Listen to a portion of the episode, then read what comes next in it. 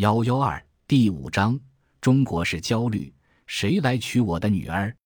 当相亲角的父母遭受到威胁，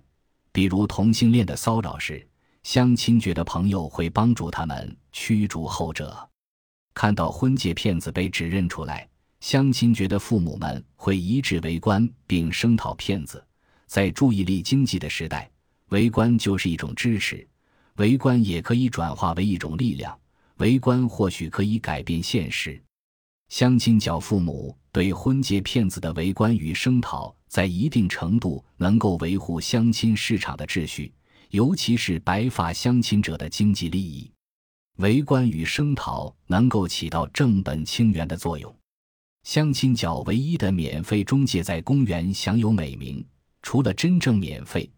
他在相亲角的影响力的另一个主要来源在于，他拥有从许姓免费中介那里继承来的诸多待婚者资料。前任退出之后，将所有的资料都给了现任，并且教他如何帮年轻人配对。这是相亲角免费中介的传帮带。综上所述。我们从功能论和互动论的视角分析了相亲角效率低和人气旺并存的多重原因。本书的主旨在于将知青一代父母关注儿女择偶和中国整个大的传统文化与市场化、商业化、全球化联系起来，讨论知青一代对儿女所面对上述力量综合作用的结果之一——一相亲角这种新型婚姻市场。这种独特的社会情境的认识和解读，分析白发相亲的步骤、策略和过程，以及对相亲角的路径依赖、比较优势、前功能和知青一代父母在相亲角的合作与协调的阐释，都是在尝试解释相亲角人气旺与效率低的原因，由此试图揭示白发相亲的与社会分层、社会流动和社会资本的关系。以及在择偶过程中对于家庭结构的影响，相亲觉得白发相亲是一种新型的择偶模式，是地方民众对当下经济、政治和社会变迁，尤其是市场化的一种回应与策略。白发相亲的兴起不是传统模式的简单复兴，而是一种重构形式。说它是一种新型的择偶模式，主要有两个原因：其一。主要是针对它完全市场化、理性化的择偶标准而言。其二，主要是出于择偶场所是公园这个考虑。白发相亲的本质在于待婚男女的父母在世俗的市场机制中帮助代替子女寻求理想的爱情。在田野研究中，让我感觉到非常刺耳的访谈内容，就是其中涉及交易的成分。择偶标准具体的不能再具体。理性的不能再理性，完全市场化。作为一种新型的择偶机制，相亲角的鲜明特征是市场化的自由交易，集中体现在市场化的和极端理性的择偶标准上。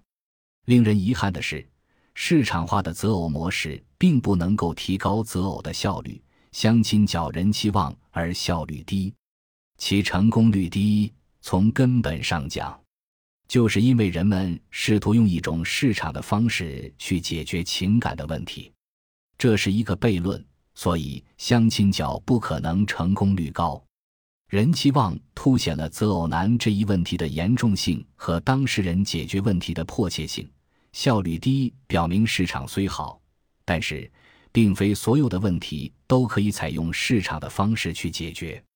即便如此。相亲角却依旧不断聚集着越来越多的人气，这个悖论恰好同时说明，最理性的选择往往又是最不理性的。The rationality of rationality，貌似最不理性的选择的背后，却隐藏着最为理性的逻辑。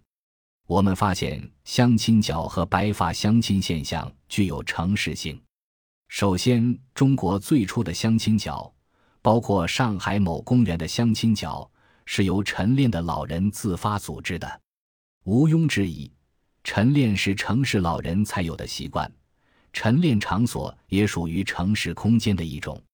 其次，相亲角和白发相亲现象都出现在大中城市这种陌生人社会，不仅子代在城市工作和生活，其父母和流出的家庭也处于城市。与知根知底、乡土性仍然保留的小县城和农村不同，在流动性较强的相亲角，白发相亲者彼此之间基本上是陌生人，互不了解其家庭情况。我们知道，相亲角位于上海的市中心，是这个大都市的政治、经济、文化和社会生活的核心地带，属于这个城市的重要公共空间。理论上讲，这里曾经、正在和将要发生的大致都是公共领域里的重大事件。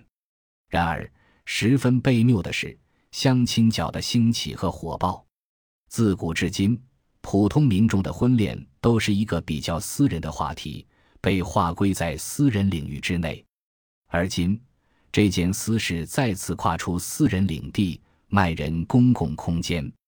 对于中国人来说，男大未婚。女大未嫁曾经是一个家庭小心翼翼遮盖的丑事。中国人讲究家丑不外扬，但是待婚男女的父母和亲戚们却在相亲角这个婚姻市场上推介自家子女，对对方的孩子品头论足、谈条件、定约会。尽管不情愿，但是客观上这件家庭内部的事情被暴露在公众视野里。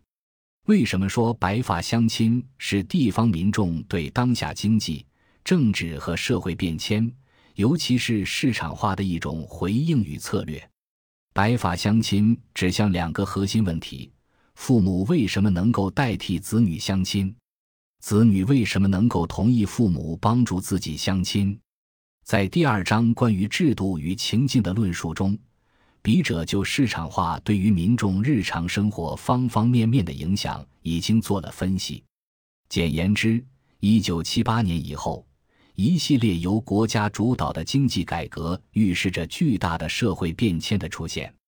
其中最为关键的变化就是一九四九年建国后，国家所倡导的官民平等。群众当家作主的理念逐渐被宣扬效率和竞争的市场经济的核心价值所取代，其直接后果反映在大陆的城市，就是普遍的不平等、社会保障缺乏和国家福利的锐减。这里，笔者试图简要回答这两个问题：面对当下的经济、政治和社会变迁，待婚实际上包括已婚子女。子女与其父母的关系明显加强了，家庭对于个人的生存和发展所起到的作用越来越大。教育、医疗、住房和养老等中国大陆民众日常生活领域中几项重大问题的市场化，从客观上强化了父母和子女之间的联系。在人生的不同阶段，处在市场化洪流中的父母和子女。对彼此承担了至关重要的责任，他们休戚与共，直至一损俱损，一荣俱荣。此外，白发相亲现象中包含着民众对传统的阳气再造和利用。不少老年人也不遵循正月里不提亲的老例，春节也忙得不亦乐乎。为了替孩子们找到合适的终身伴侣。一些老人甚至每天都要赶到公园为子女筛选合适的相亲对象。在天津抛老例儿，春节相亲的人比平日增两成。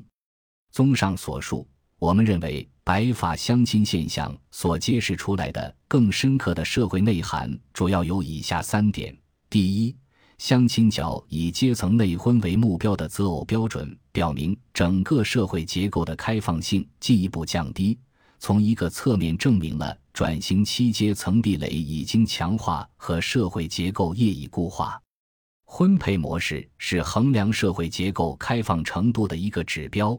可以通过婚配模式的变迁透视社会结构的变化趋势。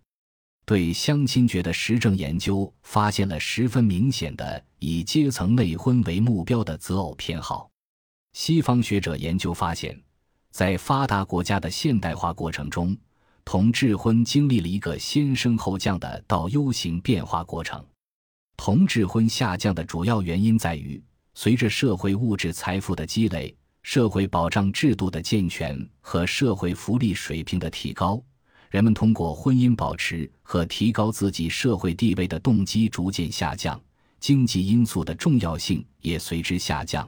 以浪漫爱情为基础的跨越阶层边界的婚姻在增长。这样，随着同质婚的下降，整个社会结构开放性也提高。恰恰相反，相亲角的存在显示了上述理论明显的不适用性。